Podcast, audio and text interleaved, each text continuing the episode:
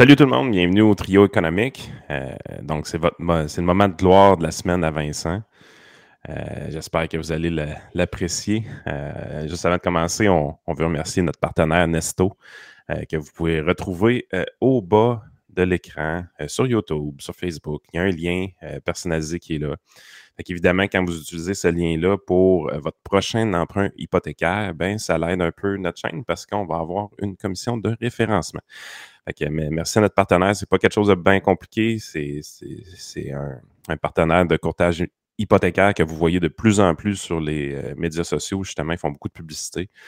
Donc, si vous voulez passer euh, par notre lien personnalisé, ça va aider le contenu euh, de notre côté. Et on commence à l'instant le trio économique avec notre professeur chauffe préféré.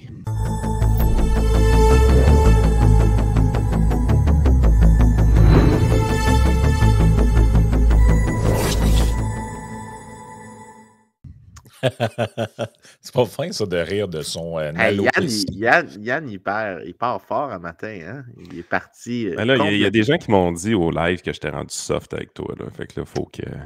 ah, écoute. Ouais. Y a-tu des gens qui t'ont dit que moi j'étais soft avec toi? Non. non, mais ça m'a quand même fait rire qu'après tout ce temps-là, il y ait des gens qui n'avaient pas encore compris le fait que tu étais en Virginie. Parce qu'il y avait du monde qui était comme Hey Vincent, es-tu là? Là, j'étais là. Ben, ça aurait pu, mais il est un peu loin, tu sais, pour faire un aller-retour. Non, effectivement. ben, tu voyais, les, gens venaient nous parler et étaient intéressés, mais je regardais comment ils étaient vraiment intéressés à parler de Simon Rochelot. On les voit un peu moins souvent quand même sur notre chaîne, les, collaborateurs. Puis euh, les, gens profitaient vraiment de l'occasion pour euh, y aller. Fait que si tu avais été là, je pense que tu n'aurais pas été tout seul dans ton coin. Tu aurais, eu des amis ah, pendant un temps. il y avait du monde qui, N'oublie pas, hein, moi, les, gens qui se font amis avec moi rapidement, ils, ils réalisent que je ne suis pas si intéressant que ça. oh, écoute, c'est ça qui arrive. Fait que là, Hydro-Québec aujourd'hui, je, suis bon, hein, je vais commencer tout de suite avec le vrai sujet. Wow! On a déjà parlé euh, d'Hydro-Québec dans un podcast passé où Vincent expliquait un peu là, par rapport à la nationalisation d'électricité en Ontario. Euh, versus le Québec. On avait fait quand même un, un pas pire bout là-dessus. C'est juste que là, c'est revenu dans l'actualité. Ça fait déjà un, bout pour les gens qui l'écoutent sur YouTube. ceux qui vont l'écouter euh, après que ce soit sorti, euh, ils vont peut-être ça va être plus frais dans leur mémoire. Mais bref, il y a, un genre de, conflit entre la, PDG d'Hydro-Québec et euh, le désormais super ministre de tout, Pierre Fitzgibbon. Et là, euh, bref, euh, ils n'ont pas l'air à trop trop s'entendre sur les orientations stratégiques de la société d'État. Et là, euh, toi, Vincent, l'expression dollarama de l'électricité, ça t'a. Ça t'a ah, ça mon, mon, cerveau a tilté quand, quand j'ai entendu ça. Parce que je ne sais pas si. Là, on va faire un petit retour en arrière. Je ne sais pas si les gens se souviennent, ceux, qui, ont, qui étaient conscients, mettons, politiquement en 2007, il y avait un débat à l'époque sur euh, tarification utilisateur-payeur versus euh, les impôts. Donc, l'idée à l'époque, c'était que on peut couper, on devrait augmenter les frais d'électricité, les mettre au niveau du marché, euh, arrêter de subventionner la consommation, puis en même temps, on pourrait finalement baisser des impôts. donc, tu sais, qu'au net, ça soit revenu neutre, mais que c'était moins, c'est moins distorsionnaire de faire payer les gens pour ce qu'ils consomment que de taxer le revenu ou le capital ou le travail. Puis à cette époque-là, il y avait un des affaires qui était souvent souligné, c'était qu'au Québec, on donnait des maudites subventions aux alumineries avec le tarif L, ça s'appelait à l'époque, le tarif spécial pour les alumineries.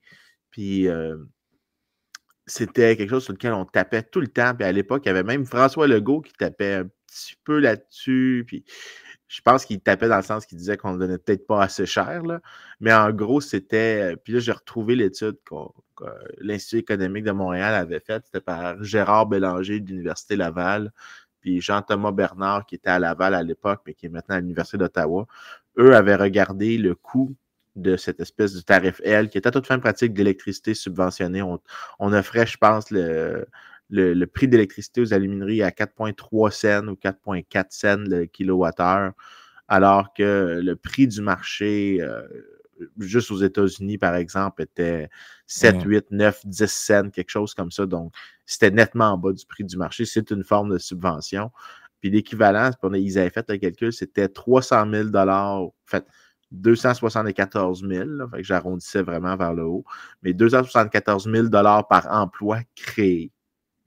C'est quand même, je veux dire, à la limite, donne de l'argent aux gens. Donne-leur ce montant-là. Si tu veux leur donner qu'un montant, donne-leur ce montant-là. Euh,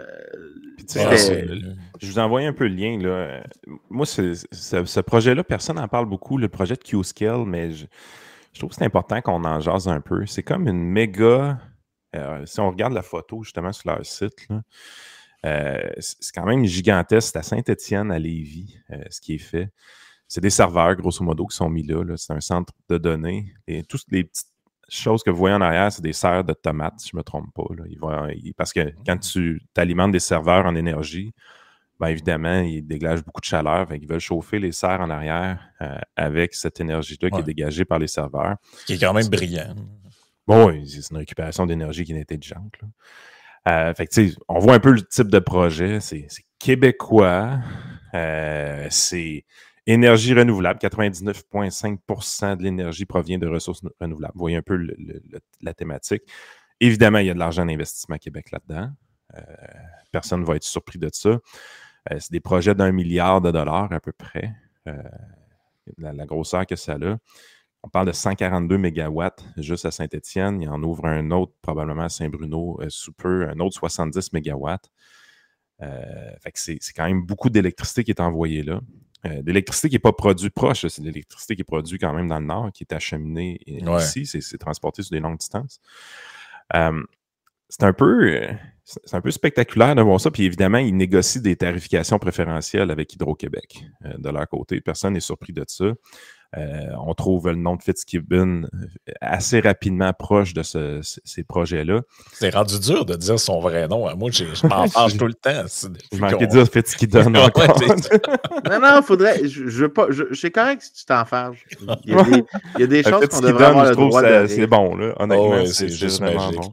Euh, fait que tu sais, t'as tout ce discours-là où est-ce, OK, là, le Québec veut développer, on a de l'énergie pas chère, euh, venez vous installer chez nous, ainsi de suite. Fait honnêtement, je développerais un, projet d'entreprise, j'aimerais ça, moi aussi, avoir ma subvention de 100 millions. Euh, je, trouve ça vraiment capoté, pareil, quand tu y penses. Il y, a des grosses poches au Québec qui sont proches du pouvoir et qui sont capables d'avoir des belles subventions. Mais ça, c'est ces subventions-là où les investissements d'investissement Québec, c'est une chose, mais le, la tarification préférentielle, c'en est une autre. Mais là, tu vois ça, là, on, développe ce type de projet-là, qui avant ça était dans les alumineries, on, comprend. Mais là, on s'en va vers là. Puis de l'autre côté, Sophie Brochu, Hydro-Québec, il, commence à nous achaler, dire Ouais, attention, là, chauffez pas trop vos maisons. Puis euh, votre auto électrique, il ne faut pas la, la, la, plugger dans les heures de pointe la vaisselle, c'est-tu vraiment nécessaire à 6 heures le soir? Ben écoute, moi j'ai reçu par email un truc d'Hydro-Québec me disant Voulez-vous vous inscrire à notre nouvelle, notre nouveau système de tarification où si, mettons, entre 5 heures et je ne sais plus quelle heure le soir, je ne prends pas de douche puis je baisse le chauffage, là, ça va me coûter moins cher pour inciter les gens à moins consommer d'électricité. Là, tu dis OK, vous êtes rendu là, et de l'autre côté, T'as Legault qui disait à tout le monde que le Québec va être la batterie de l'Amérique du Nord. Il part dans le Vermont et à New York pour essayer de vendre de l'électricité. Là, tu te dis, mais n'avez-vous ou n'avez-vous pas? Moi, c'est le bout que j'ai de la misère à comprendre. Puis c'est un drôle de signal de marché que tu envoies quand tu t'envoies des messages de même. Parce que je le voyais aussi dans un truc ah, d'actualité. Ah, même euh, la presse, tu sais, euh, un tarif pour les grosses cabanes 18 mai 2022. On parle d'augmenter le tarif résidentiel pour les gens qui ont des grosses maisons. Mais les gens qui ont des grosses industries, vous leur baissez, eux autres. C'est assez spectaculaire. je voyais le. Je ne sais pas si tout ça a un lien, là, mais moi, honnêtement, je comprends le move un peu. J'ai vu que l'Ontario a décidé de ne pas. Ça a passé un peu dans le beurre, cette affaire-là, mais l'Ontario ne renouvellera pas son entente avec le Québec où ils achètent pour 2,3 euh, TWh. Donc, 7% de toutes les exportations que fait Hydro-Québec, ça s'en va en Ontario. et euh, l'Ontario ne renouvellera pas en 2026 ce truc-là. Ils vont se tourner vers d'autres types euh, d'énergie, mais ils, ont, ils, ont, annoncé qu'eux, ils s'en vont ailleurs. Mais est-ce qu'ils s'en vont ailleurs? Parce qu'eux aussi ont entendu le message de Ouais, là, c'est parce qu'on va manquer de courant, puis l'autre, elle veut plus construire rien? Fait qu'en 2018, on estimait d'ailleurs que les surplus étaient grosso modo de 40 TWh, ce qui représente cinq fois la production du complexe La Romaine. Depuis que je suis arrivé il y a deux ans, c'est Sophie Brochu qui parle, euh, je vois que nos capacités excédentaires sont de plus en plus restreintes. Euh, dans le secteur résidentiel, Hydro anticipe plus de clients et plus de demandes d'électricité, ce qui va amener une augmentation de 7 TWh entre 2022 et 2029, on estime d'ailleurs que la demande du marché résidentiel connaîtra un bond de 6% C'est pas le résidentiel le problème. Là. Moi, moi tu me dis ça, ça augmente de 6% C'est vraiment pas la fin du monde, sauf que c'est nous autres qui se fait achaler pour baisser notre consommation. Euh, mais ce qui se passe, moi, je pense, c'est vraiment au niveau industriel. On est en train de donner de l'électricité à tout le monde. Euh, pour ce qui est du secteur industriel, la demande va demeurer relativement stable lors des prochaines années. Le marché représente 35% des ventes d'Hydro-Québec. Les, alumineries fort gourmandes en électricité accaparent toujours 40% de l'énergie utilisée dans ce marché. Pour les pâtes à papier, la demande va légèrement diminuer jusqu'en 2029, alors qu'elle sera en légère hausse pour le secteur des mines. Je, ne comprends pas, sérieusement, c'est quoi qui se passe réellement. La croissance de la demande au Québec, 20 TWh. Eh, c'est quand même beaucoup. C'est le marché de l'exportation, Massachusetts et New York, plus 20. pour l'instant, c'est là que ça part pas mal de ce qu'on Et tu peux pas commencer à envoyer des courriels aux gens pour leur dire de ne pas se laver puis de ne pas utiliser le lave-vaisselle quand tu donnes ton électricité à des J'ai les coûts que Vincent parlait tantôt. J'ai les coûts que Vincent parlait ici. Euh, le Massachusetts paiera 5,15 US du kilowattheure à hydro. Euh, L'État de New York, c'est 9,75. C'est pas cher, là. Du kilowattheure ou du. Kilowattheure. T'es sûr, 5 Pour le Massachusetts, le coût de production moyen de 1,93 cents le kilowattheure au Québec. Euh, ils n'ont pas les nouveaux, euh, pas le coût marginal, mais vraiment le moyen. ah, ok. on sait que le coût marginal, c'est les nouvelles installations, qu'est-ce qui coûte. Le coût moyen, ben, on est, les vieux barrages, euh, ils ne coûtent plus rien, cette électricité-là, quasiment. Ouais, coûte l'entretien du barrage. Le Massachusetts paiera 5,15 cents puis les résidents, on comprend qu'on paye plus cher que ça. c'est parce que, parce que je me disais, puisque le tarif D au Québec, c'est quoi? 6 quelque chose scène pour les consommateurs? Oui. Le taux de change, mettons, c'est la même affaire. Mais tu as dit dollars, c'est pour ça que j'étais un peu surpris. Ah, ok, non, non, c'est 5, 5 excuse-moi, c'était pas dollars, c'était vraiment 5. ok, c'est ça. C'est pour ça, c'est pour, pour, ça que je ne comprenais pas. OK. Ah, excuse-moi. 5,75 vraiment... sous au Massachusetts et 9,75 C'est tout un bargain, ça. Ben, si le Massachusetts veut euh, payer si cher que ça, go for it, man. Ouais, c'est ça.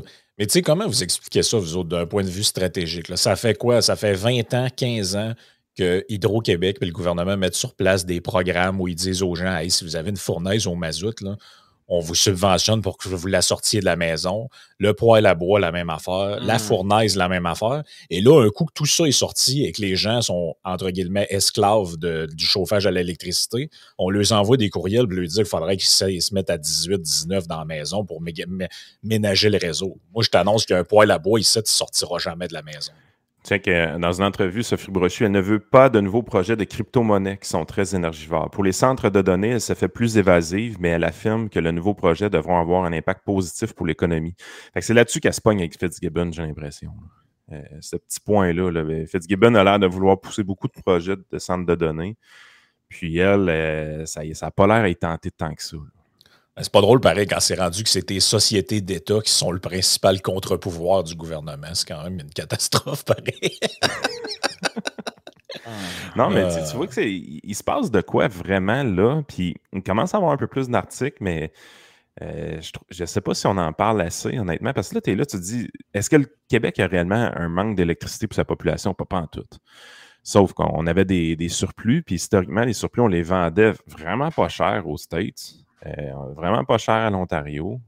Puis tu es dans une position, parce que tu sais, le coût, normalement, on devrait vendre ça le coût d'une nouvelle centrale, Vincent, en économie.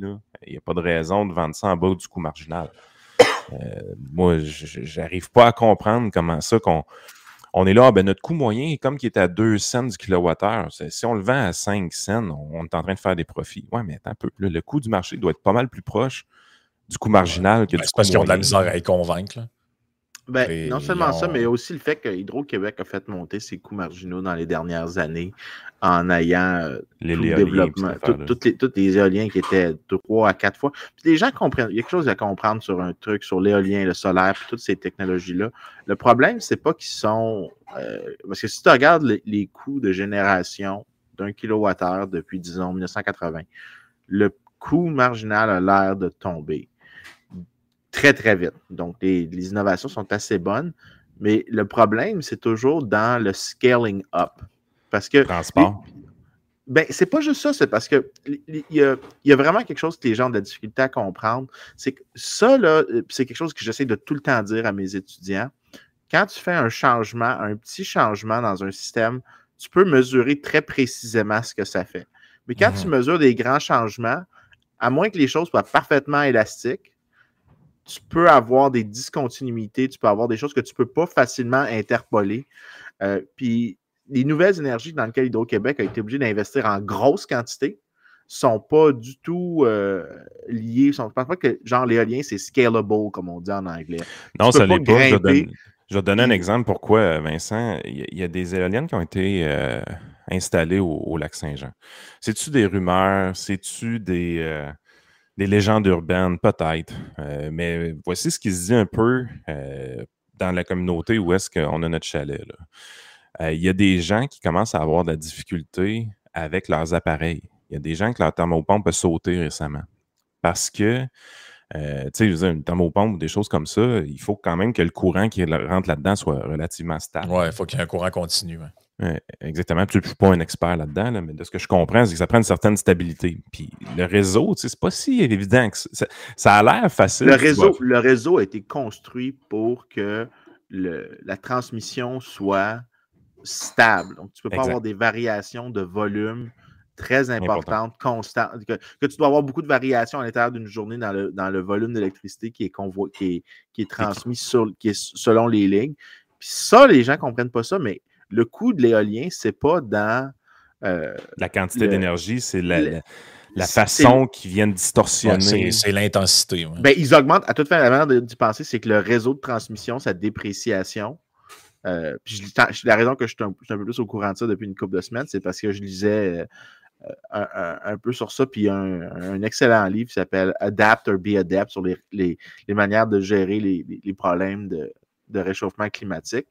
Euh, si on ne parle pas de mitigation, c'est quoi que tu fais dans l'adaptation? Puis il dit, ben, le scaling up des technologies vertes, ça ne rentre pas dans, les, dans l'option parce que euh, c'est juste. Ça crée de l'instabilité dans le réseau. Ça crée de l'instabilité dans le réseau. Donc, il, montre que euh, l'éolien, tu sais, 3-4 fermes éoliennes ne vont probablement avoir aucun effet parce que c'est une goutte dans le millions, milliards de kilowattheures qui, euh, qui circulent et que la capacité installée en termes de, capacité installée, c'est une petite fraction, puis ça n'a pas d'effet. Mais ajoute-en, puis ajoute-en, tu augmentes le coût de transmettre le long du réseau. Donc, tu augmentes le coût marginal en ayant ces nouvelles technologies-là qui sont plus coûteuses que, que les autres par par kilowattheure généré. Mais en plus, tu fais augmenter le coût des autres qui étaient déjà installés. Fait qu'en gros, c'est comme si c'était pas juste la dernière unité qui est coûteuse, c'est que tu es en train de rendre les autres unités avant plus coûteuses. Fait que ce que tu es en train de faire, c'est que tu es en train de. Tu pousses la, courbe de demande vers le haut, mais tu es en train aussi de pousser euh, des unités précédentes davantage vers le haut. Donc, tu es en train de changer la shape de la courbe d'offre parce que l'hydroélectricité, on va se le dire, c'est extrêmement stable dans notre réseau. Là. Je veux dire, on contrôle carrément les pelles pour faire passer l'eau. Euh, fait que c'est. Ben, ça a toujours été ça la force du Québec. Hein, avec ben les, les, gens ne comprennent pas, mais les rivières sont. Euh, c'est pas juste que l'hydroélectricité a des avantages relativement, par exemple, au charbon et tout ça, mais euh, la manière dont la géographie du Québec est faite, plusieurs sites qui se développent assez bien, assez bien, assez, bien distribués, mais que les rivières aussi ont des, des, débits assez constants. Puis, mm-hmm. C'est vraiment, euh, dès les années 1890, euh, quand l'électricité commence à s'installer, les gens réalisent que naturellement, il y a tellement de rivières au Québec, tellement d'interconnexions entre les rivières que ton débit va être super constant. Donc, ta, capacité, ta capacité générée à n'importe quel moment ne va pas varier tant que ça. Elle va avoir des, petites, des petits changements, mais rien de dramatique. Tu vas pas les méga réservoirs qu'on était capable de construire loin de la civilisation, je veux dire, tu étais vraiment dans une situation où est-ce que tu contrôlais tout. Mais pourquoi il y a eu un choix d'aller vers ce type d'énergie-là qui a l'air plus ou moins efficace comme l'éolien? Puis tout, c'est-tu juste politique ou il y avait un thinking? Euh, je ne sais euh, pas c'est quoi la motivation, mais la chose que je peux te dire, là, puis ça, c'est les gens devraient comprendre ça. Quand tu regardes, il y a des manières d'estimer euh, en économie ce qu'on appelle, le, nom est absolument atroce, là, mais ça s'appelle la productivité multifactorielle. Puis en gros, ce que tu fais, c'est que tu dis, OK, une compagnie peut être efficace par comment est-ce qu'elle utilise le travail puis le capital. Donc, combien de output tu as par unité de capital, unité de travail, mais ça explique pas tous ces deux trucs-là. Ce qu'on fait généralement, c'est que si on voit que la compagnie est capable de doubler la production, puis elle a le même nombre de travailleurs, puis le même nombre d'unités de capital, bien ça, c'est la productivité multifactorielle qui explique. Donc, c'est comme un résidu. Productivité multifactorielle, c'est à quel point tu es bon, c'est quoi ta technique, c'est quoi que tu fais d'intelligent? C'est pas juste combien de trucs tu pitches à la question, c'est ton, ton efficacité à toute fin pratique à utiliser ce que tu as. Puis cette, mesure-là, c'est la mesure standard en économie. Tu prends l'indice qu'il euh, y a un gars du, euh, du, Centre sur la productivité et la prospérité à HEC qui a fait l'effort, donc il a pris tous les, les rapports annuels d'Hydro-Québec, euh, depuis les années 80. Et il a créé cet indice-là en regardant main-d'œuvre, capital installé, capacité installée, nouveaux investissements. Euh, il arrive que euh, la productivité multifactorielle à Hydro-Québec a baissé depuis d'à peu près 20% depuis 1981. Puis c'est pas genre il y, a un mauvais épisode, c'est une tendance lourde vers le bas. En fait, juste, juste pour ceux qui l'écoutent, j'envoie le lien à Frank. Euh, l'image va apparaître, elle parle complètement. Tu vas en page 31 du truc, le graphique 26. la courbe, il n'y a aucun doute. La productivité chez Hydro-Québec est en. d'année en année. D'année en année, elle baisse. Donc, la compagnie devient de moins en moins efficace d'année en année. Chaque fois que tu demandes à Hydro, chaque fois que tu fais une intervention politique chez Hydro-Québec, je veux dire, ça peut-tu être plus clair que ça? Ce truc-là arrête pas de descendre. Je veux dire, c'est quand même assez. Puis en fait, j'ai dit 20% mais c'est plus que ça. Si je regarde le graphique comme ça. ça ressemble plus à 30 qu'à 20. C'est ça. Mon œil a sauté une ligne. c'est 30% Hey, euh, à un moment donné, je veux dire, euh, Fitzgibbon euh, est en train de, faire un pari sur un, changement de tendance. Ben, Il se passe quand même des choses le fun. Quand tu regardes 2004 à 2007, euh, c'est les années de Thierry Vandal, ça, probablement, ou dans ces années-là. Ouais, tu parles de la, du pic qu'on voit qui remonte, puis qu'après ça, ça redescend. Exact. je serais curieux de savoir qu'est-ce qui se passait à ce moment-là, honnêtement. Euh, mais tu vois quand même que ça a été temporaire, puis on est retourné carrément sur la ligne de tendance. Puis même depuis 2016, même 2000, on dirait que ça s'accélère. Euh, j'ai l'impression que la dérivée change, euh, Vincent. On, ah, a l'air à vouloir descendre plus vite à partir de 2016. Ben, je, l'affaire, c'était graphique, ça termine en 2017, je pense, si je vois bien. Là. étant là une couple d'années, si tu pouvais c'est ça, j'essaie de l'agrandir un peu. Là. Je, suis sûr que tu as raison que ça, ça accélère la, la descente là, parce qu'il y a eu toutes les interventions de, des, des, éoliens. Tu as eu toutes les, On a fermé Gentilly, euh, qui devait supporter le, le, le, réseau un peu quand même. Euh, le gaz naturel, on a fermé aussi des, des centrales de gaz naturel euh, à un moment donné. Puis je me trompe-tu ou c'est de temps en temps, c'est rendu qu'on en importe un peu l'électricité? Euh, chose qu'on ne faisait pas. Ça, je sais pas de, mémoire, là, je pense qu'il y, a des pics. Il y a des pics que c'est rendu qu'on importe un peu d'électricité, chose qu'on ne faisait pas avant. Euh, fait que, tu sais, quand, quand tu vois des affaires de même, tu te dis, OK, pourquoi qu'on importe? Puis probablement qu'on n'a pas fermé les valves sur ce qu'on envoie à New York puis au Massachusetts non plus, euh, d'un côté. Fait que tu dis, OK, il se passe quand même quelque chose dans la gestion de nos inventaires, si on peut appeler ça comme ça. il y a des trucs aussi, là. Euh, c'est des... Moi, je pense que ça doit être un paquet de petites décisions. Là. J'ai lu un peu là, euh, il y a quelques jours, ça donne qu'on parle de ça, puis c'était pas prévu, là. mais je lisais un peu sur euh, les îles de la Madeleine. Les îles de la Madeleine, on, s'entend que ça chauffe pas mal au gaz. c'est une île. En toute logique. Il n'y a, a, pas de barrage sur l'île. Ben là, imaginez-vous donc qu'il y a une section complète du site d'Hydro-Québec qui est sur comment on va rendre les îles de la Madeleine carboneutres. Parce que là, il ne faut plus qu'il y ait de gaz, il ne faut plus qu'il y ait rien. Et là, imagine-toi donc qu'il envisage de passer des fils, des câbles de courant en dessous de l'eau ben jusqu'aux îles, je te jure. Il n'y a rien d'intelligent là-dedans. Les îles qui sont au gaz, c'est bien correct. Mais as-tu idée de comment ça peut coûter, un affaire de même? Tout ça pour faire quoi? Pour chauffer? Ils sont combien, ces îles de la Madeleine? Quelques milliers de personnes? Il n'y a pas grand monde là, Il y a aussi, en fait, je suis sûr que si on regardait le coût de ce projet-là. Il n'y a pas 50 000 personnes aux îles. Non, non, mais check bien, tu, vas rire. Le gain d'efficacité, c'est-à-dire que c'est pas comme si l'hydroélectricité ne produisait aucune pollution, elle en produit un petit peu. Donc, il faut que tu fasses la différence d'émissions de gaz à effet de serre entre un et l'autre. il y a 12 000 personnes. C'est Sainte-Marie-de-Beauce, les îles de la Madeleine. attends, attends. Je suis sûr que si on disait, OK, c'est quoi la différence entre les deux? Combien ça coûterait de subventions pour faire en sorte qu'une personne quitte les îles de la Madeleine pour venir sur le, sur le continent? Je te garantis, je te garantis que ça, va, ça serait moins cher que. On lui fait tout un chèque de 100 000 pour qu'il s'en aille.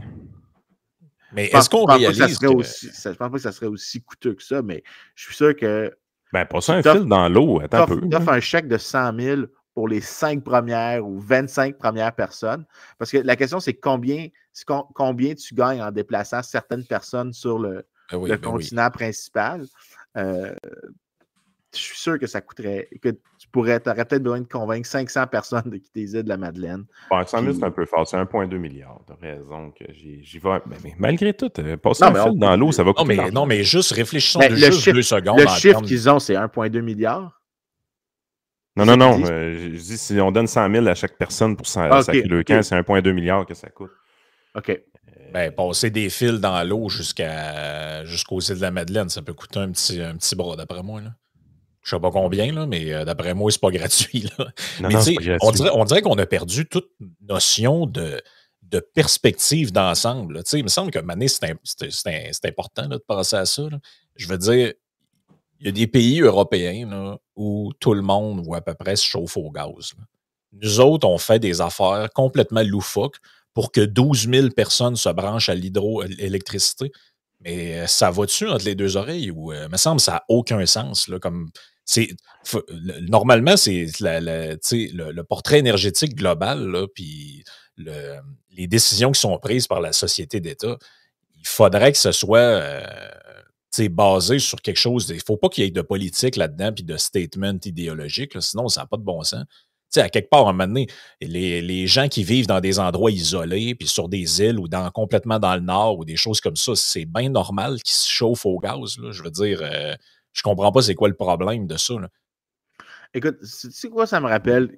En 2010 ou 2011, j'ai envie de dire, j'avais publié une note avec l'Institut économique sur euh, la privatisation puis la libéralisation euh, de Post Canada. Euh, puis quand on, avait écrit, ça, ça avait tellement créé des scandales, parce que sérieusement, c'est l'étude qui avait le mieux pogné que j'avais écrit euh, gros scandale. Privatiser ben, Post Canada. Ben écoute, euh, on avait eu plein de réponses de partout, ça avait causé plein de réactions. Euh, mais c'était vraiment de loin mon, la chose que j'ai écrit pour l'instant. Des réactions négatives ou. Ah oui, vraiment négatives. Mais, ça, c'est-tu genre. ça revient à ce qu'on avait dit Mané Statrix?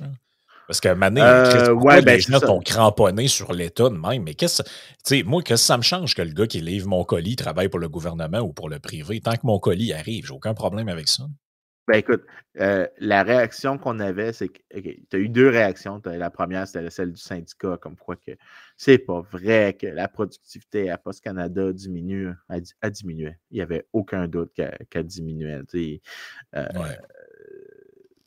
puis on montrait que dans les pays qui avaient eu libéralisation et privatisation, les prix avaient baissé, euh, il y avait eu des bénéfices assez importants pour les consommateurs. Euh, Mais une des réponses qui revenait le plus souvent, c'est qu'est-ce qu'on va faire avec les gens dans les territoires? Donc, Yukon, Nunavut, territoire du Nord-Ouest. Puis ça revenait tout le temps. Puis ils étaient tous là en train de dire on ne peut pas privatiser, on ne peut pas libéraliser, ces gens-là n'auraient plus de services. Puis ou sinon, ils paieraient très, très cher leur poste. Au lieu de payer le, frais de 52 cents à l'époque, je pense que c'était 52 cents le, timbre. je ne sais plus c'est combien aujourd'hui. Je n'ai pas tenu à jour euh, mes, connaissances là-dessus. je remonte à 2011. Mais anyway. Mais ils pourraient payer 3 ou 4 dollars. J'étais comme OK. Donc, imaginons juste pour les fins de l'argument. Tu baisses les prix de 10% pour tous les Canadiens, ce qui était à peu près le, le résultat que ça avait eu dans des places comme genre l'Autriche ou les Pays-Bas ou l'Allemagne en fait, c'était plus élevé dans ces places-là. L'Allemagne, c'est incroyable. Moi, les gens qui ont déjà fait un peu d'import-export, acheter des choses sur Internet. Là, ah. Tout le monde sait que l'Allemagne, c'est la place pour commander du stock. Ils t'envoient des trucs, tu es comme, ah, OK, 13 euros. Tu es comme, OK, parce que si je le commande de l'Ontario, c'est le même prix que ça coûte. Puis tout ça, entre autres, ben, c'est ça, c'est quoi? C'est. Euh, c'est euh, la, la, Deutsche Post, euh, Post le DHL, qui a été privatisé quoi, en 95, quelque chose de même. Ah, là, tu me ramènes en arrière là, dans cette étude-là. Il faudrait que je, je, je revoie. Mais je l'ai ici. Là, fondée en 89, elle était précédemment une filiale du monopole d'État Deutsches Bundespost et progressivement privatisée à partir de 95. OK, je, je, je me souvenais plus de ça, mais c'était pas juste privatisé en passant, c'était libéralisé aussi. Donc, les mmh concurrents peuvent entrer. Donc, ils ont toujours la menace d'être mise en concurrence avec euh, quelqu'un. D'ailleurs, il faudrait que je, remette cette étude-là à jour. Euh, j'ai des étudiants de doc ici, je pourrais sûrement leur dire il y a un article à écrire à partir de ça, euh, puis ça mmh. devient quelque chose d'intéressant. En tout cas, pas, pas important, là, mais la réponse qu'on avait, les territoires du Nord-Ouest, qu'est-ce qu'ils vont faire, qu'est-ce qu'ils vont faire? Mais tout le monde oubliait qu'il y a au Canada un crédit d'impôt pour vivre dans les. En tout cas, à l'époque, il y avait ça. Il y avait un crédit d'impôt pour les régions éloignées. Donc, ben imagine, tu dis, OK, il y a au Yukon, il y a peut-être quoi, 40 000 personnes, 30 000 au, territoire du Nord-Ouest. Disons, euh, mettons, in total, 150 000 personnes. je suis sûr que j'exagère le chiffre. 150 000 personnes dans les trois territoires. Tu augmentes les frais pour eux de 2,50 le timbre. OK? Donc, 150 euh, 000 fois 2,50, tu te retrouves avec un coût extra de euh, à peu près 700 000, si j'ai bien, si je, si je l'ai bien. Donc, mettons 300 000, mettons. 300 000 de coût extra de, du timbre, du, du coût du timbre puisqu'ils envoient plus qu'une lettre par année, ils en reçoivent un petit peu plus. Tu n'étais pas loin, il y a à peu près 120 000 personnes sur les trois. Là. Donc, Nunavut, c'est 38 000 personnes, 40 quelques mille pour le territoire du Nord-Ouest, puis même chose pour le, Yukon. OK. Fait que mettons que tu envoies 10 à 15 lettres par année, c'est quelque part entre 2,3 millions. Je fais des figures arrondies pour ne pas écœurer les, les, auditeurs, puis 3,4 millions. Puis après ça, tu me dis que tous les Canadiens paieraient, mettons, 10-15% de moins l'autre 34,99 ou 98 Canadiens, millions de Canadiens paieraient 10% de moins. Je m'excuse, mais il semble que c'est le genre d'instance de politique publique que c'est peut-être mieux de dire regarde, au pire, on fera un anan spécifique pour toi. Ben, de toute façon, il y a un prix à payer pour vivre de manière éloignée, comme il y a un prix à payer pour vivre dans un, milieu densifié. C'est quand tu viens ben ça, Mais ça, cet argument-là, il pointe jamais. J'ai toujours eu la réponse. Mais les gens du Saguenay, ils ne vont pas avoir des SAQ. J'avais la même réponse avec la SAQ quand on disait qu'il fallait privatiser la SAQ. Les gens disaient, mais là, les gens en région vont vont pas avoir des belles SAQ, ils vont juste avoir des tavernes qui vendent de l'alcool. Ben j'avais juste envie de répondre, OK, garde, à Montréal, là, j'ai du crime, j'ai du trafic, j'ai de la pollution atmosphérique, mais mes salaires sont plus élevés, j'ai plus de services. Quand j'ai décidé de rester à Montréal puis de ne pas aller en région, j'ai jamais considéré le choix d'aller en région parce que je ne veux pas toucher. Non, jamais, jamais. Mais, mais quand je fais le choix, c'est parce que je préfère le bundle de services de Montréal. Ceux qui vivent au Saguenay préfèrent probablement le fait que tes voisins sont plus distants de toi, que tu as moins de trafic, que tu n'as pas autant de violence. les maisons sont moins chères, les fonds orange, Ben, peu importe c'est quoi. mais, ça vient avec, euh, mais ça vient avec des. des, des, comme un, il y a un de mes amis qui s'était acheté une maison à un moment donné dans un rang. Euh, genre, tu sais, Yann, quand tu sors du, du, parc là, pour arriver à Girardville, pas à Girardville, à Héberville, tu as, euh, un genre de. Ouais, à Héberville, tu as un genre de, de rang mané quelque part là, en arrivant. Ben lui, il n'y avait pas d'Internet qui se rendait là. Mais la maison n'était pas chère. Euh, le terrain n'était pas cher, il y avait de la place pour les enfants. Ah, mais ça, il n'y a plus de problème. Les, les caquistes ont donné Internet à tout le monde.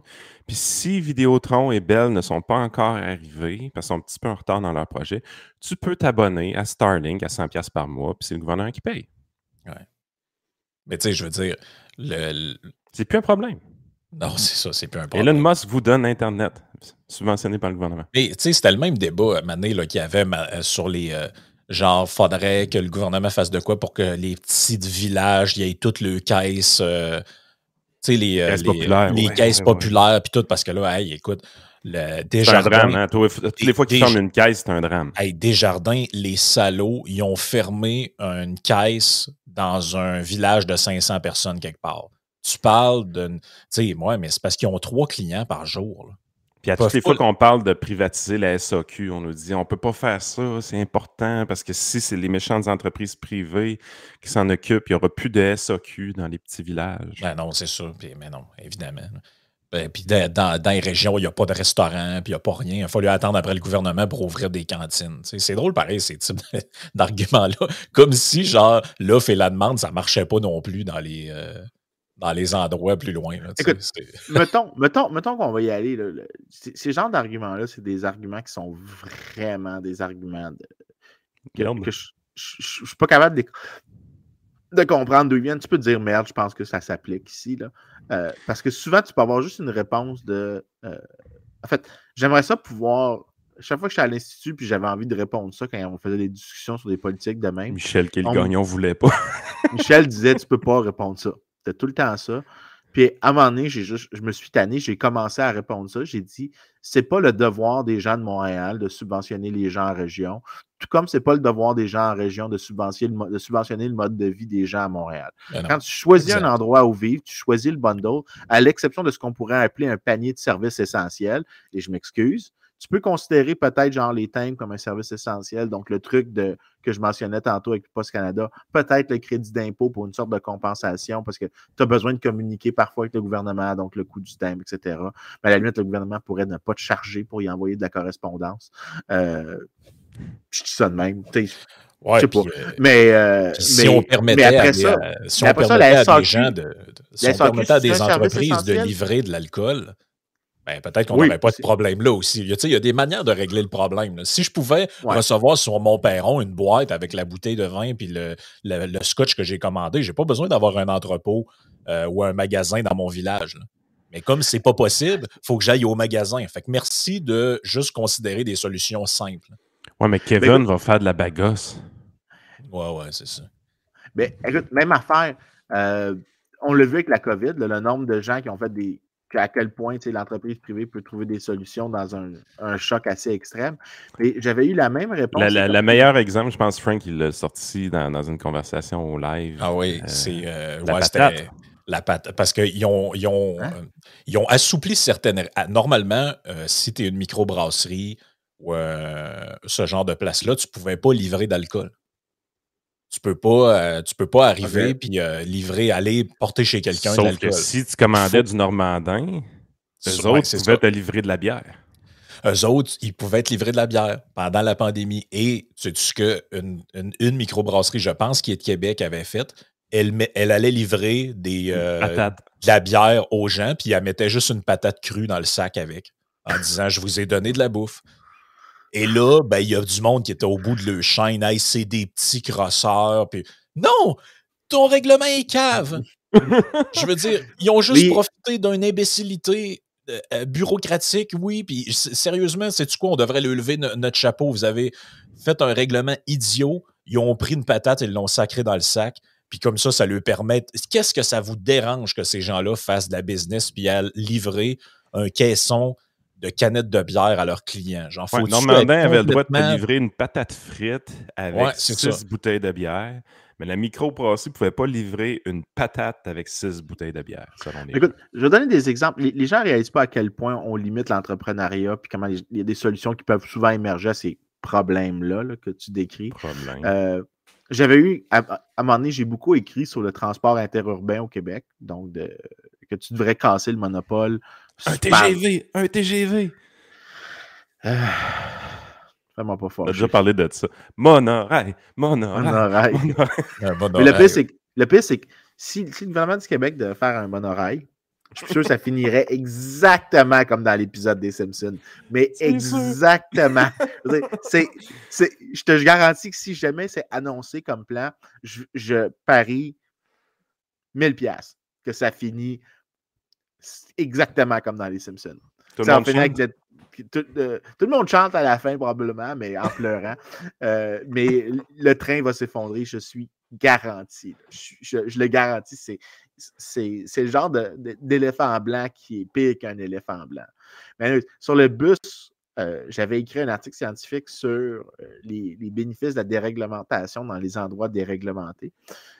Puis, une des choses que j'avais, que j'avais spotté, c'était que euh, la réponse que j'obtenais, c'est oui, mais les petites villes qui n'auront pas de service, ils ne vont pas avoir d'autobus. Je dis pourquoi ça devrait être des autobus? Ça pourrait être des minivans.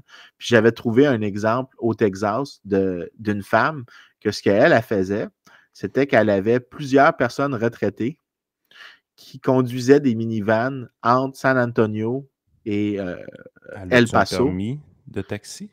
Ah, ben, l'affaire, c'était qu'elle était. euh, si je me souviens bien, là, là, ça me remonte à 2012. Ça fait longtemps que je n'ai pas revisité ça.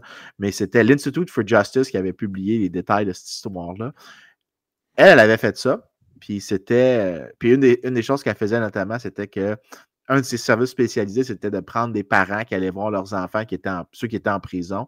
Donc, tu avais un service de navette. Et euh, C'est-tu ça qui existe au Québec? Ma mère fait ça. Je. Il y a des gens, tu sais, quand tu vas à Cabano, c'est un, un petit village, là, il y a un hôpital à Notre-Dame-du-Lac qui est peut-être à 10 minutes, mais il n'y a pas grand-chose de spécialisé. Fait que souvent, les gens vont à Rivière-du-Loup pour des rendez-vous plus spécialisés, même parfois à Québec. C'est des Mhm. places qui sont très vieillissantes. Fait qu'évidemment, il y a des personnes qui sont qui ont pas leur permis. moins aisées, qui n'ont pas de, de licence pour conduire ou qui n'ont carrément pas de véhicule. Ben, il y a des bénévoles qui prennent ces gens-là, qui les amènent à l'hôpital à Rivière-du-Loup puis qui les ramènent à Cabano. Un service Ah, de mais, là, c'est navette. des, mais là, c'est des bénévoles. Fait que Ouais, mais pourquoi c'est des bénévoles? Pourquoi c'est des bénévoles? être- Parce qu'ils ne peuvent pas être payés.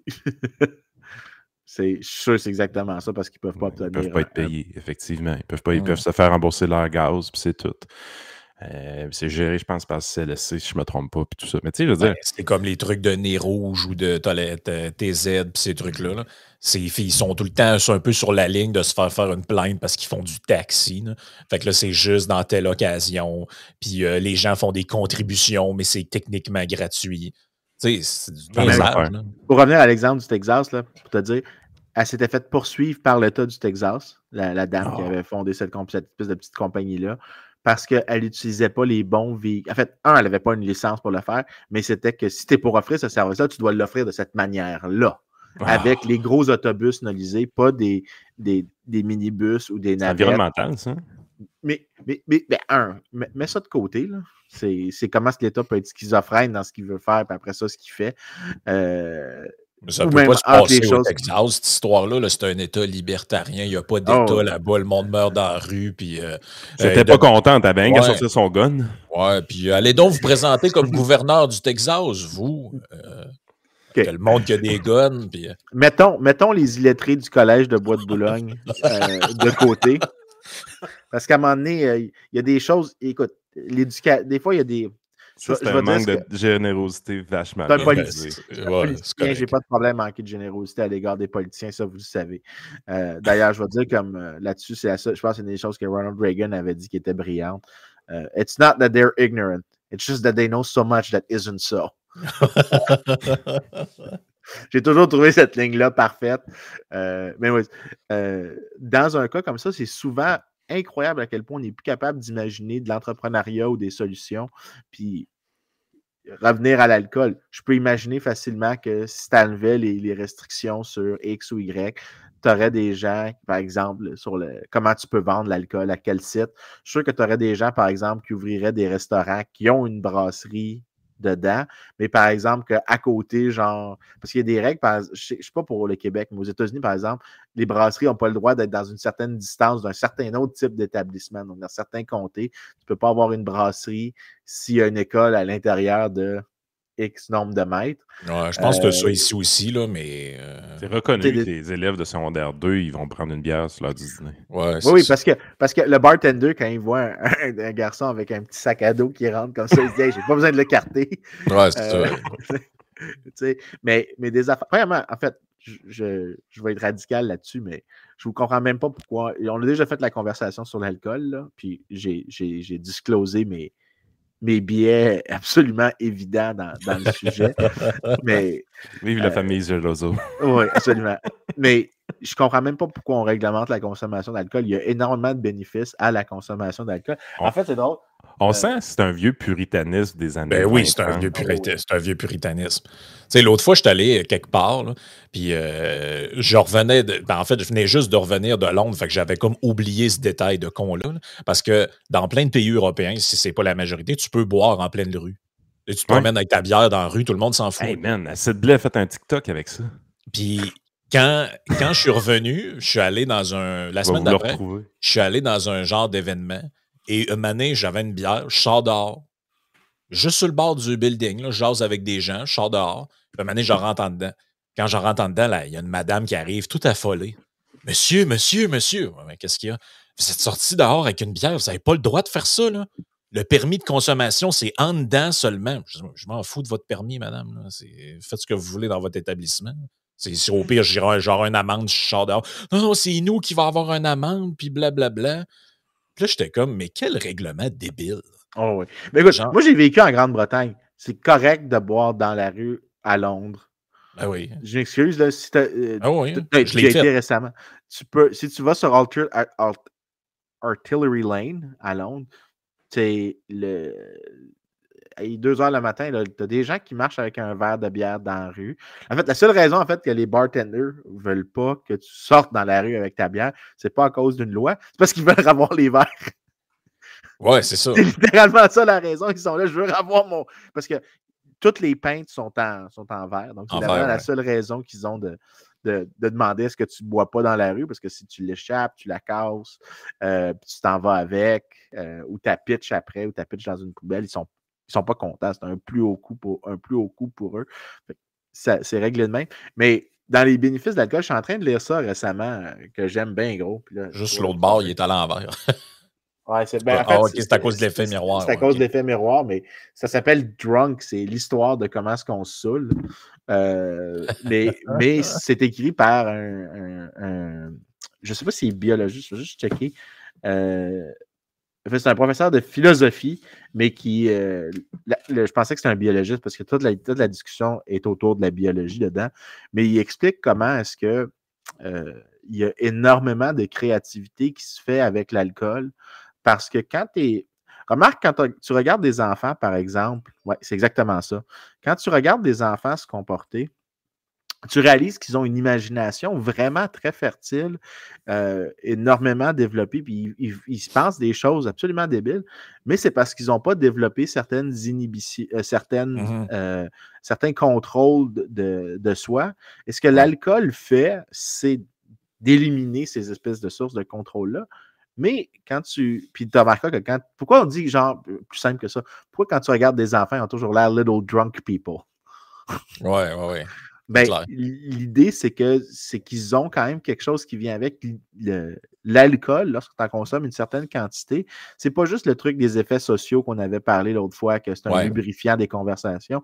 Il y a aussi le fait que ça c'est associé avec énormément de créativité. Je dis pas qu'il faut que tu boives tous les jours intensément, mais occasionnellement, de virer une brosse a des effets créatifs assez importants. Donc, euh, puis il explique qu'il y a vraiment un point qu'on n'apprécie pas sur l'importance de l'alcool dans le développement de la civilisation, mais surtout dans le développement de certaines innovations. Puis c'est un livre presque entièrement de biologie sur les bienfaits d'inhiber certains de tes contrôles personnels pour justement créer des, des idées ou mmh. relâcher tes contraintes. Puis, euh, je veux dire, moi, je l'avais, puis peut-être je me suis auto-identifié en lisant ça, là, mais moi, je bois toujours un tout petit peu quand j'écris des articles scientifiques, parce que c'est dur d'écrire ces trucs-là. C'est vraiment, il mmh faut vraiment que tu prennes le temps de penser, mais des fois aussi, c'est bien que tu ailles juste, tu sais, que tu te laisses aller. Ouais, c'est ça. Mais je te garantis que si je buvais pas, que je buvais zéro, mon output scientifique serait plus bas que, euh, qu'il l'est maintenant. C'est sûr que si je buvais une bouteille de vin par, par jour, probablement que mon output scientifique serait plus bas. Mais l'idée, c'est que, euh, en tout cas, pour revenir à tout ça, c'est qu'on ne réalise pas les coûts peut-être que l'État impose lorsqu'il réglemente, puis il nous empêche d'essayer des nouvelles affaires, euh, puis ben, justement tue la créativité un peu. Ben, surtout l'existence de, surtout l'existence de règlements que personne respecte ou presque. Moi, c'est tout le temps ça un peu que j'ai un problème avec la réglementation. C'est tu as des règlements, mais tout le monde les ignore et fait comme s'ils n'existaient pas. Et c'est même convenu socialement. L'exemple classique, c'est l'histoire des limites de vitesse. Je veux dire, personne roule à 90 dans une zone de 90. Littéralement, ben, il y en a qui roulent 80, ils ont une commune auto, mais euh, je veux dire, c'est. en général, les gens ne roulent pas 90 dans une zone de 90. En général, les gens prennent de l'alcool dans des parcs, même quand c'est pas permis. Pourquoi? Parce que tout le monde s'est bien convenu que tu t'octroies ce droit-là. Tu vas dans un parc, tu as amené un petit lunch, tu amènes une, bière ou une bouteille de vin, et tout le monde fait ça. Et ça m'est déjà arrivé de le faire. Il y a des policiers qui passent, ils te regardent, puis ils s'en foutent complètement, même si c'est pas légal de le faire. tout, le monde, a compris ce bout-là. mais euh, écoute, je, tu, m'as activé plusieurs pensées en même temps, puis je ne sais pas laquelle j'ai envie de sauter dessus. Là. Ah, mais, tu passeras la vidéo d'acide avant. Quand on parle d'innovation dans les dépanneurs en Floride ou Hampton Beach, man. Okay, Faut passer ça, Frank. Je t'ai envoyé le lien. Un petit peu, j'arrive. Est-ce que son look me fait rire? Il est en face, ce gars. oh, peut-être se faire flaguer parce qu'on va voir des marques de bière, là, mais bon. Conseil de Québécois en voyage à Old Dodger, que ça s'appelle. Il pleuvait trop hier, on avait rien à faire, moi Billy. On s'est dit, on a une coupe d'heure à brûler en char. Déjà, ah. d'aller faire un petit tour en plage, de toute façon. Non, il y a des panneaux partout. Euh, boire en public, c'est tu te fais arrêter partout, partout, dans la ville, partout. Mais ils donnent aussi, juste à côté des frigidaires à bière, des petits copes de café de même. Il n'y a pas de café en vente, là, c'est vraiment pour ça, je pense. il n'y a aucun café qui se vend ici, là. Ils sont pas très lève tôt, les astuces. Même le boardwalk au complet, il roule à 11h. Comment tu veux, comment tu veux que je fasse me saouler pour pouvoir dire, il doit être midi 4 parts. Si tu trouves à midi à 4 parts, ça passe. Je pensais pas qu'on était si tard dans la saison que ça. Tout le fun town au complet est fermé. J'ai jamais entendu parler du calice melon. Ça ressemblait pas euh, C'est drôle, ben drôle, ça, l'histoire des gobelets. Il m'avait fait rire quand j'ai fait ben, c'est un peu comme euh, pendant, pendant longtemps, les, les euh, le cannabis au Canada était illégal, mais partout, tu avais des magasins qui vendaient des trucs pour le fumer. Là, t'es comme, mais ah oui, c'est vrai, ça. Je rappelle, tu pouvais acheter des, des pipes à des pipes toutes sortes de trucs, là. des patentes avec des tuyaux, puis ça se vendait partout, dans les dépanneurs, dans tabagies, puis de tout ce que tu veux. Mais c'est pour faire quoi ça? Ah, nous, on n'est pas responsable de ce que font les clients avec ça. Tu sais, l'espèce d'hypocrisie, genre que tu vis dans un monde où tu sais que tout le monde boit, plein de gens consomment de types d'affaires, mais non, c'est illégal et c'est pas bon, mais tout le monde le fait pareil. Sais-tu, c'est quoi que ça me rappelle, ce que tu viens de dire? Est-ce que vous avez vu le film Les Intouchables? C'est le vieux film de 87 avec euh, Robert De Niro, Sean Connery. Euh, Kevin, c'était-tu Kevin Klein ou c'était. Euh, attends un peu là. C'était qui qui. Oui, c'est pas important. Euh, il jouait l'histoire de comment Al Capone s'est fait arrêter, puis c'était absolument fictionnalisé. Mais il y a une des scènes où ils sont en train de faire une descente. C'est Kevin Costner, l'autre. C'est Kevin Costner, c'est ça, pas Kevin Klein. Kevin Costner. Kevin Klein, c'est pas le gars des, des, des boxeurs, ça? Non, Kevin Klein. Non, Calvin. Kevin Klein, c'est celui qui a joué avec Will Smith dans, dans, dans, Wild Wild West, le pire film qui a jamais été dans ah. l'histoire de l'humanité. J'essaie d'oublier que ça existait, puis des fois, ça revient dans ma tête des scènes. À l'exception du dialogue entre Kenneth Branagh et ça, le reste du film peut être éliminé. Euh, mais il y avait une scène dans Les Intouchables où l'agent euh, de prohibition font une descente. Agent de prohibition. Ah, c'est ça. Il tire accidentellement sur un des, des barils avec le shotgun. Fait que c'est des pellets. Ça fait des petits trous dans le baril. Puis le baril, il y a comme un peu de whisky qui sort. Puis après qu'il est descendu, les gens qui tirent dessus, il regarde, puis il, regarde partout pour être sûr de ne pas se faire voir. Puis c'est un agent de prohibition qui se prend une petite gorgée parce qu'il est comme content d'avoir survécu. Mais tu sais, tu sais, quand tu parles d'hypocrisie, ça, c'est l'image qui me vient en tête. C'est l'agent de prohibition qui Oh, j'ai besoin d'un petit remontant. C'était toutes des émotions que je viens d'avoir. Je me faisais tirer dessus. C'est ça l'image qui me vient. Ben, dans la région de Québec, ben, Charlevoix Plus, il y a un petit bar vraiment cool. Je suis allé une fois, ça s'appelle le Bootlegger. Puis, euh, c'est vraiment une genre de maison. Puis, c'était la place pour, dans le temps de la prohibition, qui recevait de l'alcool. Mmh. Je sais pas s'il y, a beaucoup de nos auditeurs qui ont déjà été passés un bon temps là, mais c'est vraiment un bar le fun parce qu'à un moment donné dans la soirée, ils viennent te chercher un petit groupe et ils te font visiter la maison avec toutes les, passes secrètes qu'il y avait partout dans la maison pour euh, cacher l'alcool, euh, pour passer au travers des fenêtres et tout ça, les gens qui venaient pas euh, porter les choses, si on veut. Les gens allaient là pour boire, évidemment, puis il fallait être capable de transformer le lieu très, très rapidement en endroit sobre quand les agents de prohibition débarquaient. c'est vraiment un bar qui, est dans cette culture-là de la prohibition des débuts des années euh, 1900, puis que c'est le Bootlegger, ça s'appelle, je ne sais pas si c'est ouvert encore, mais c'est vraiment une activité tripante que j'ai déjà On dirait, oui, la maison du Bootlegger à Charles à la Malbaie. Ouais, ça vraiment cool. Euh, ça a l'air vraiment beau, en tout cas, en dedans. je regarde ça. Euh, mais, ouais, mais, mais, qu'à le regarder.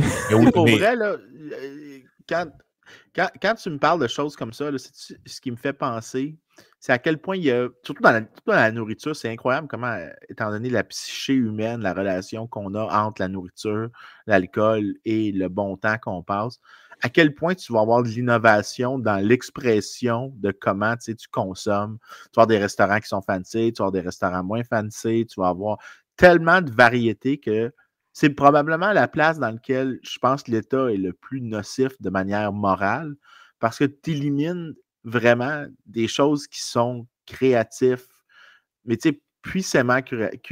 On a cette semaine là, les, gens qui ont dit oh, la, droite s'occupe des arts maintenant, mais l'expression artistique, il y, a juste, il y a juste les gens de gauche là-dessus. Ça, j'ai toujours trouvé ça condescendant. Il y a juste les gens de gauche qui pensent que les arts, ils ont une définition vraiment étroite de c'est quoi l'expression artistique. Pour moi, un gars qui fait un restaurant, dans lequel il a choisi un design fancy pour aller avec la manière dont tu consommes, puis qui a pensé à des drinks. Ben, c'est sa propre cave à vin d'importation privée, ce, truc de, ce genre de truc-là. Ou un brasseur qui a fait sa propre bière. Pour moi, c'est une. Quand tu as décidé d'investir dans. Ben, c'est ça, c'est une forme d'art. C'est juste que moi, je le définis beaucoup plus largement. Quand tu crées quelque chose puis tu lui donnes une image qui est unique, donc, tu crées vraiment là, un, produit qui est beau. juste des fois, le labeling sur des bières. Il y a des gens qui collectionnent des bières pour une raison. C'est que les, les, labels sont d'une beauté, là, des fois. Qui ben oui. Puis, il faut vraiment être stupide pour ne pas réaliser que quand l'État intervient dans ces affaires-là, tu réduis les expressions artistiques, tu empêches les gens de créer des choses qui ont une valeur qui est difficile à apprécier, qui est difficile de mettre un prix dessus, mais il y a clairement une valeur énorme. Ouais. Mais tu sais, on voyait tout le mépris que ça avait, ce genre de statement-là. C'est genre les gens qui sont droite, vous êtes toutes des caves qui sont pas capables d'aimer l'art. Vous autres, vous aimez juste des films de. Dans le fond, vous êtes juste capable d'écouter Terminator. Là. Vous, euh, vous aimez pas. C'est tout le temps des espèces de jugement de valeur de même. Je te garantis qu'il y a plus d'art dans toutes les spaghettis western dans lesquels Clint Eastwood était que dans ben tous les poèmes que euh, Catherine Dorion a écrit. Point barre. La musique d'Ennio, la musique, hey, la, la, musique d'Ennio Morricone ben a influencé bien plus de gens que les poèmes de Catherine Dorion. Le, le fait, puis écoute, quand Clint Eastwood a gagné le Lifetime Award de, de, l'Académie aux États-Unis, c'est Jim Carrey qui est allé en avant, qui a fait le, speech pour Clint Eastwood. Puis il a dit Pourquoi est-ce que dans tous les films, Clint Eastwood n'a pas de nom Parce qu'il s'appelle juste Blondie, mais c'est comme c'est un descriptif, c'est pas son vrai nom. Pourquoi? La, la, réponse qu'il dit So that every little boy in America could put his name on Clint Eastwood's face. Ouais. Puis pense à quel point, tu sais, ça, j'étais là, c'est exactement pour ça que moi j'adorais ces films-là quand j'étais petit, parce que j'étais capable de m'imaginer là-dedans, mais c'est une création artistique. Je me suis mis tellement dans le film que je me sentais que je faisais. commercial. Ben ouais, mais c'est ça, j'allais dire. Mais ça ne veut pas dire qu'il n'y a pas une beauté dans la chose. Ouais, mais sauf que ça, eux, tout ce qui est. Euh, tout ce qui est. C'est drôle pareil parce que ça, ça m'a toujours fait rire. C'est élitiste en sacrement. Ben, c'est que c'est des gens. Ben, c'est que c'est des gens de gauche et ils méprisent l'art populaire. Moi, ça, moi, ça, pour, pour moi, c'est fabuleux, pareil, comme, comme attitude. C'est-à-dire que si un film a eu du succès, c'est de la merde. Si euh, des groupes de musique sont populaires, c'est de la merde. Si telle peinture est, connue, c'est de la merde. Si tel écrivain a vendu beaucoup de livres, c'est de la merde. Ce qui est bon, là, c'est cette ce personnage obscur-là que personne connaît, qui a fait euh, des toiles, là, qui ont été oubliées et redécouvertes dans une abbaye quelque mmh. part. Là, là, le gars, il est pauvre comme job. Il n'a jamais été capable de vivre de son art. C'est comme si. C'est comme un incompris. Ouais, c'est ça. Mais c'est comme si le succès, genre, était garant du fait que ton, euh, ton, ton, produit était moins bon. T'es comme, mais au contraire, si forcément ton truc est. Si forcément tu as fait quelque chose de génial, si pas ça dans, dans le monde des arts. Il n'y a jamais personne qui est mauvais. Tu es juste incompris. c'est ça. Ben, juste aussi, bon aussi. Il y, a, il y a, aussi, le meilleur exemple, c'est Kenny G. Je ne sais pas s'il n'est pas si connu que ça au Québec, mais Kenny G, c'est le gars qui fait du jazz, mais du smooth jazz. Mais il est vraiment haï. Mais c'est quand même le gars qui fait le plus d'argent dans toute l'industrie du jazz au complet. Là. Mais il donne, vraiment une tonne. C'est quoi, c'est de la musique d'ascenseur, Spotify, des choses Exactement comme ça? ça. C'est vu comme de la musique d'ascenseur. Mais lui, lui, à un moment donné, on lui a demandé pourquoi il faisait ça. Il dit un, j'ai du fun. Deux, je fais de l'argent. Ouais. capitaliste. C'est pas un artiste. Mais écoute, il y en a plein des artistes. À un moment donné, Mozart a écrit. Euh, quelqu'un a demandé à Mozart comme, pourquoi est-ce qu'il faisait de la si belle musique? Est-ce que c'était parce qu'il était inspiré par Dieu? Il dit non, c'est parce qu'on me paye. ben, il peut dédier son temps à ça. Mais, mais c'est ça, mais l'idée, c'est que je comprends pas. Puis ça, c'est vraiment un réflexe qu'il y a constamment. J'ai jamais compris pourquoi est-ce que l'aspect commercial de la production artistique diminue la production artistique? Euh, peut-être que tu pourrais dire que ça ben, diminue la qualité selon toi un petit peu, mais ben, si ça augmente la quantité. Non, mais si ça augmente la quantité. Mettons, là, juste pour donner le point. Si ça augmente la quantité de telle sorte qu'il y a tellement de gens qui veulent le faire, puis il y a tellement de gens qui en produisent maintenant, plus parce qu'il y a un incitatif à produire, il est où le problème? Je veux dire, c'est un trade-off. Frank fait des podcasts depuis tout le temps, depuis 3-4 ans son affaire, Frank le de misère, c'est très bon, c'est philosophique, et ainsi de suite. Tu faisais combien d'imitations dans tes podcasts, Frank?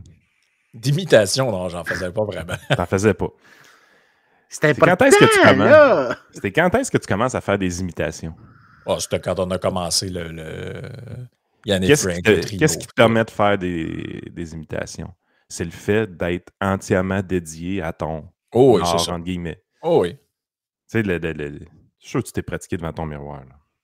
Non, non. J'aurais non, mais, Ce, que, je veux plus dire là, c'est que la journée que tu deviens dédié dans ce que tu fais, ben, tu deviens nécessairement meilleur.